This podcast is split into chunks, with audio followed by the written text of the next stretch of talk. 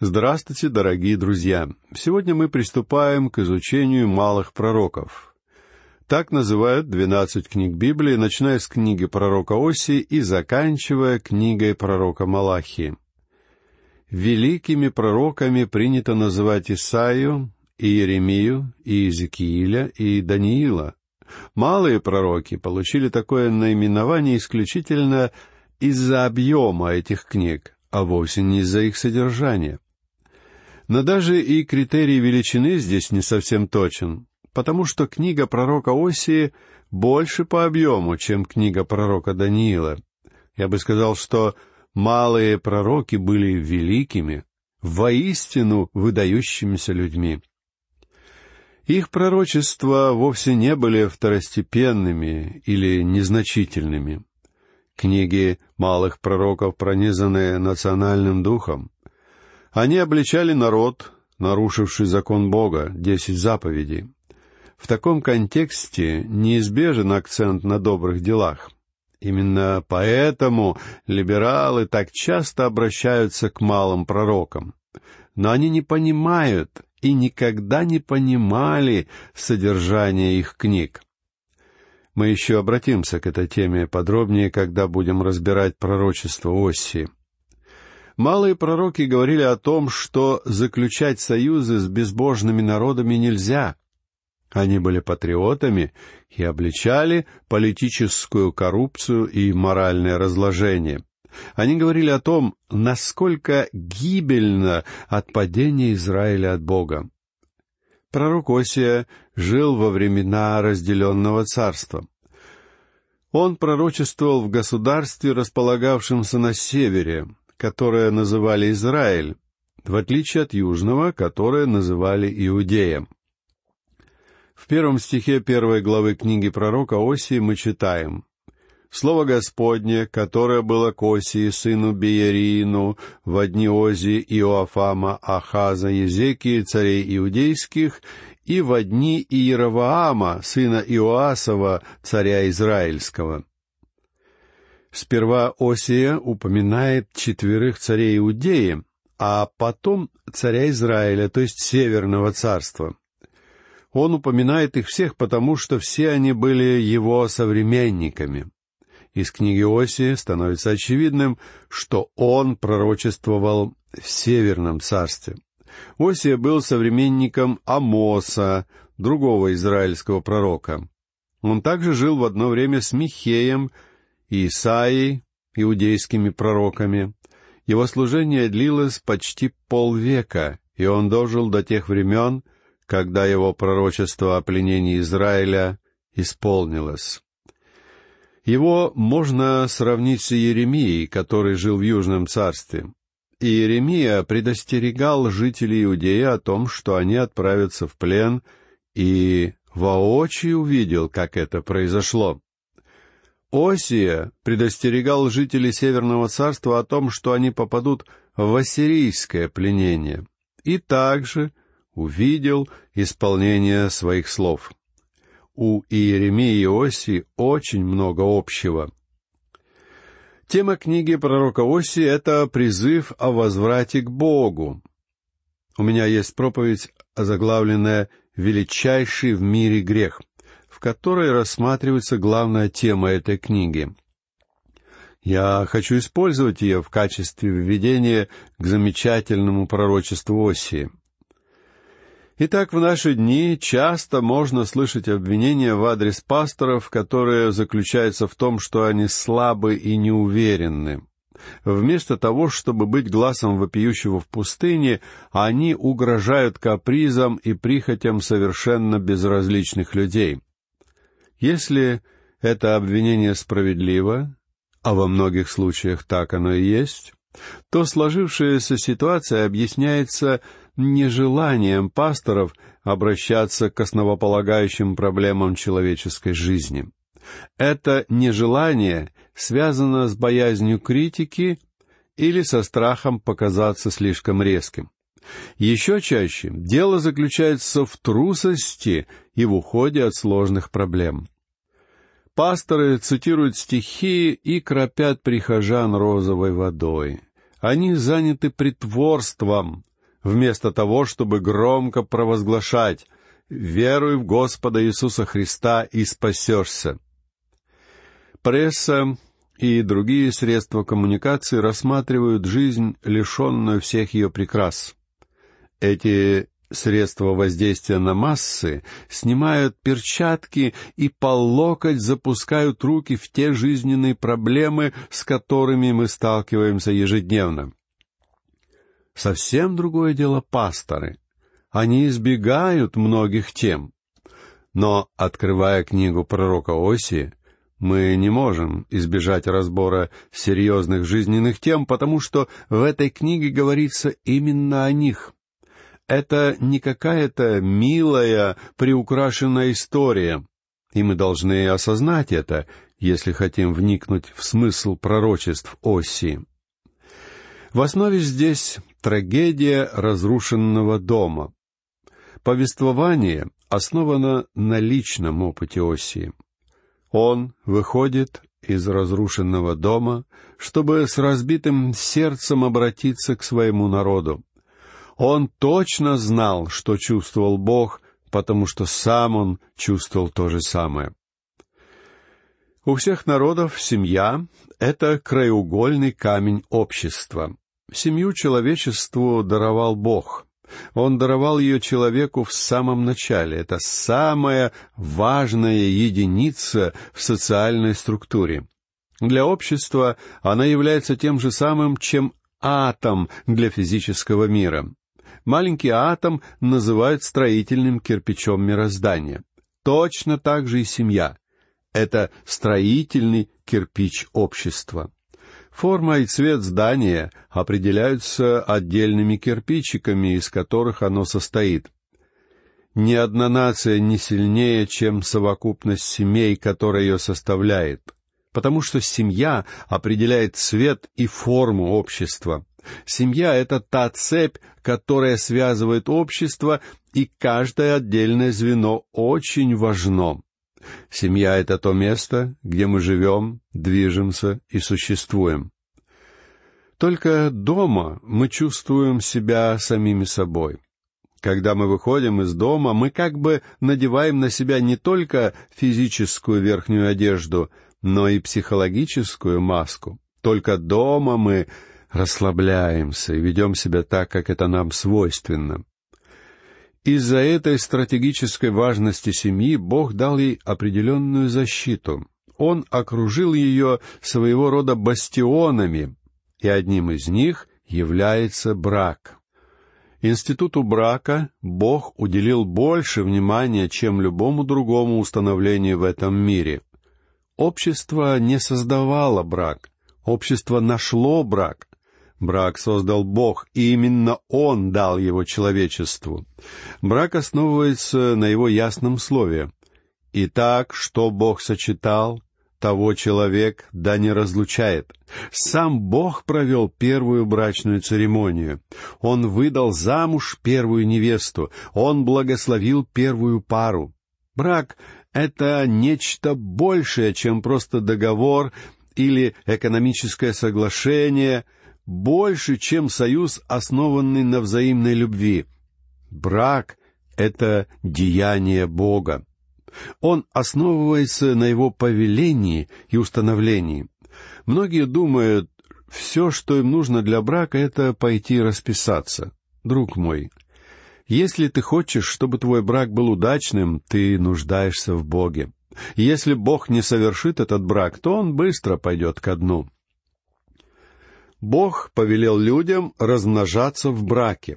Именно в этом состоит суть семьи. И будут двое, одна плоть. Прежде чем человек покинул Эдемский сад, Бог дал ему это установление. Кроме кожаных одежд, у Адама и Евы было только свидетельство о браке, выданное им Богом, и больше у них не было ничего. Брак был единственным установлением, вышедшим из Эдемского сада. Брак — это священный союз. Новый Завет излагает самую суть отношения Бога к этому установлению в послании к евреям в главе 13 стихе 4. Брак у всех да будет честен. Поэтому, возлюбленные, брак нельзя разорвать какой-то юридической процедурой. Его нельзя разорвать из-за вспышки эмоций.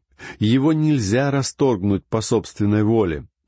Лично я убежден, что только два действия могут расторгнуть брак. Я имею в виду настоящий брак.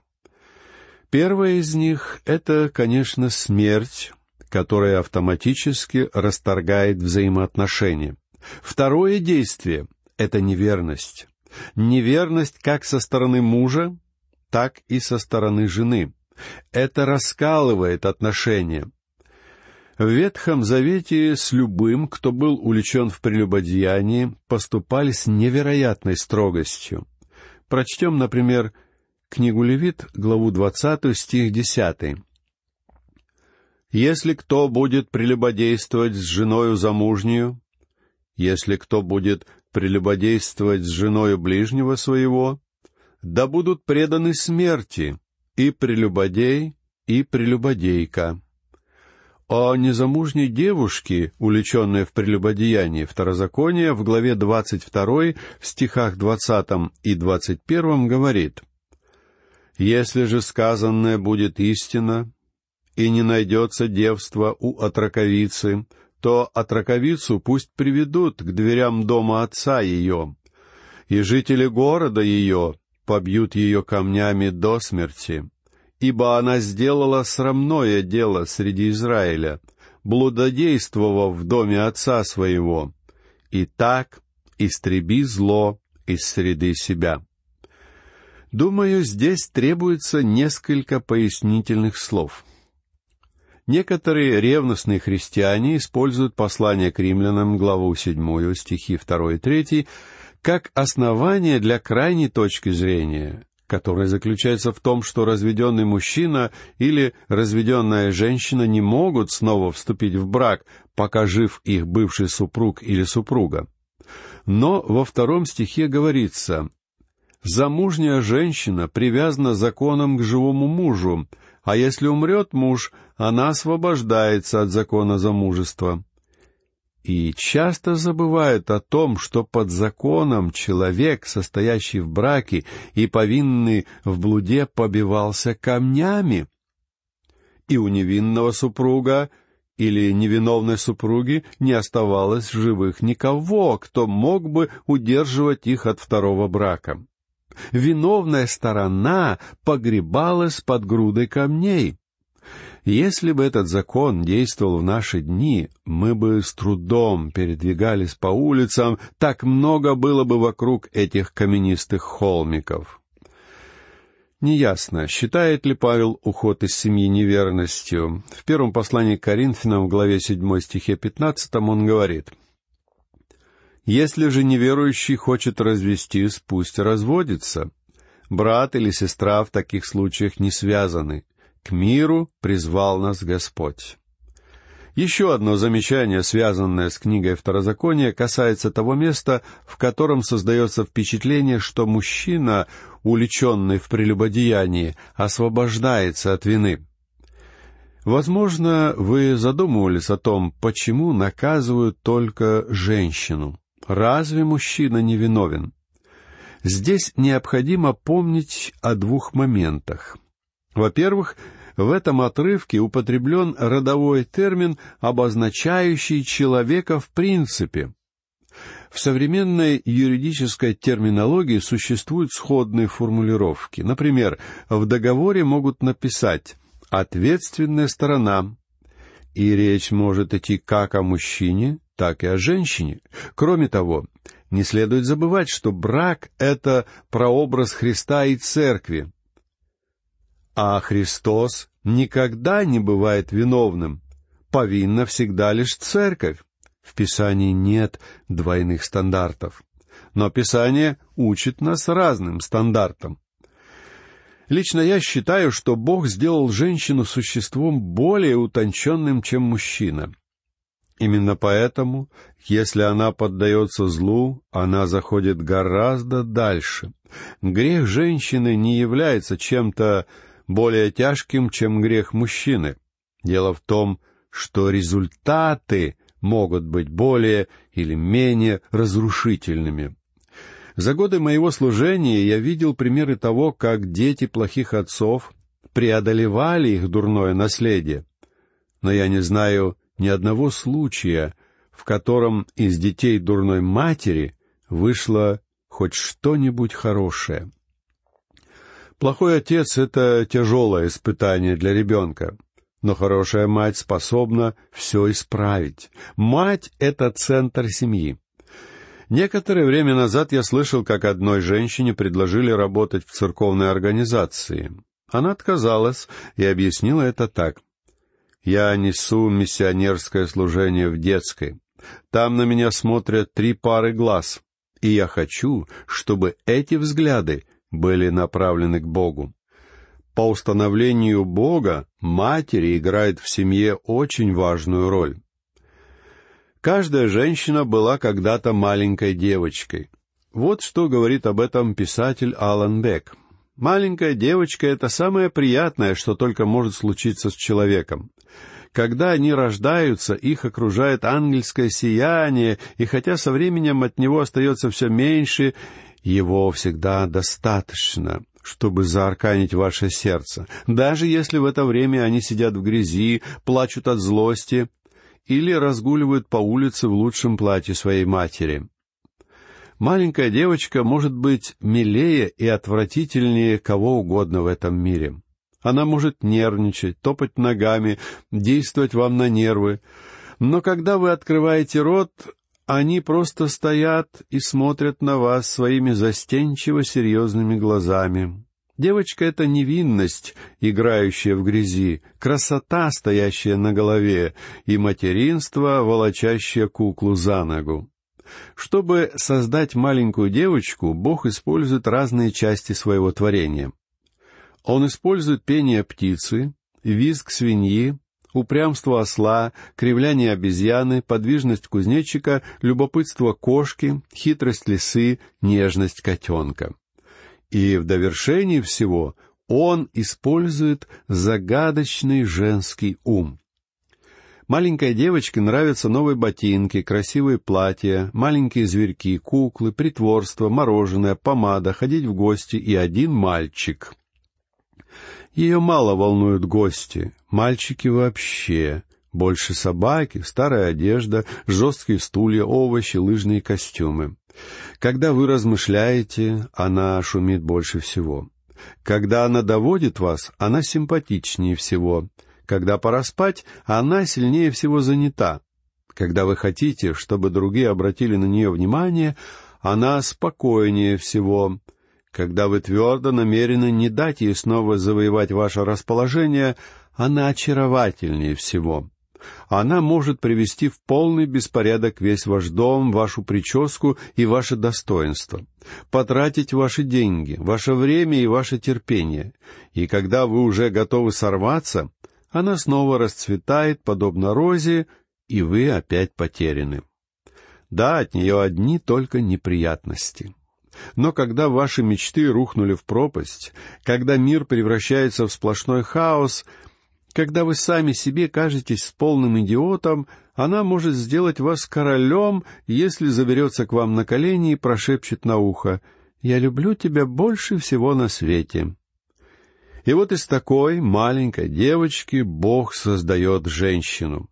И если эта женщина становится дурной, то беды будут неисчислимы.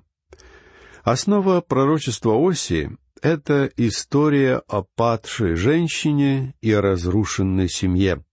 Все в этой истории противопоставлено Божьему стандарту брака и женственности. Но Бог использует этот материал, чтобы рассказать нам свою собственную историю. В холмистой местности под названием Эфраим, в одном из многочисленных маленьких городков, которые не нанесены на карту, жили юноша и девушка. Его звали Осия, а ее Гомерь. Они полюбили друг друга. Эта история повторялась миллионы раз, но так и не устарела. Я не думаю, что представить себе их любовь будет очень трудно. Затем, по какой-то неизвестной нам причине, поведение Гомери стало ужасным. Она заняла самой древней профессией, известной человечеству. Сердце Оси было разбито, и он жестоко мучился от такого позора. Должно быть, он думал о законе Моисея. Он мог бы привести ее к старейшинам города и потребовать исполнения закона. В этом случае ее побили бы камнями, потому что она предала его. А он был бы оправдан. Не напоминает ли вам это другую историю, которая произошла через 700 лет в той же самой холмистой стране, когда человек по имени Иосиф обручился с девушкой по имени Мария? Но разница заключается в том, что информация Иосифа была неверной, и с неба явился ангел, чтобы объяснить ему, как дело обстоит в действительности. А вот Осия не ошибался, и Гомерь действительно была виновна. С этого и начинается книга пророка Осии. Во втором стихе первой главы мы читаем «Начало слова Господня к Осии. И сказал Господь Осии, «Иди, возьми себе жену, блудницу, и детей блуда, ибо сильно блудодействует земля сия, отступив от Господа». Существуют истолкования, в которых утверждается, что это всего лишь аллегория, и что на самом деле этого не произошло. Такое обращение со Словом Божьим, друзья мои, не приводит ни к чему хорошему. Нужно смотреть правде в глаза. Бог повелел Осии нарушить Моисеев закон. Закон повелевал побить Гомер камнями, а Бог повелевал жениться на ней — Возможно, Божье повеление заставило трепетать каждую частичку существа Осии, но он не колебался. Он исполнил повеление. Он взял Гомер в жены и дал ей свое имя. Она пришла в его дом как жена. Вот что говорит о таком союзе апостол Павел в первом послании к Коринфянам, главе шестой стихе шестнадцатом. Или не знаете, что совокупляющийся с блудницею становится одно тело с нею? Ибо сказано, два будут одна плоть. Дорогие друзья, давайте задумаемся о том, насколько тяжело было Осии исполнить это повеление Бога. Следуем ли мы его примеру в послушании? На этом я прощаюсь с вами. Всего вам доброго.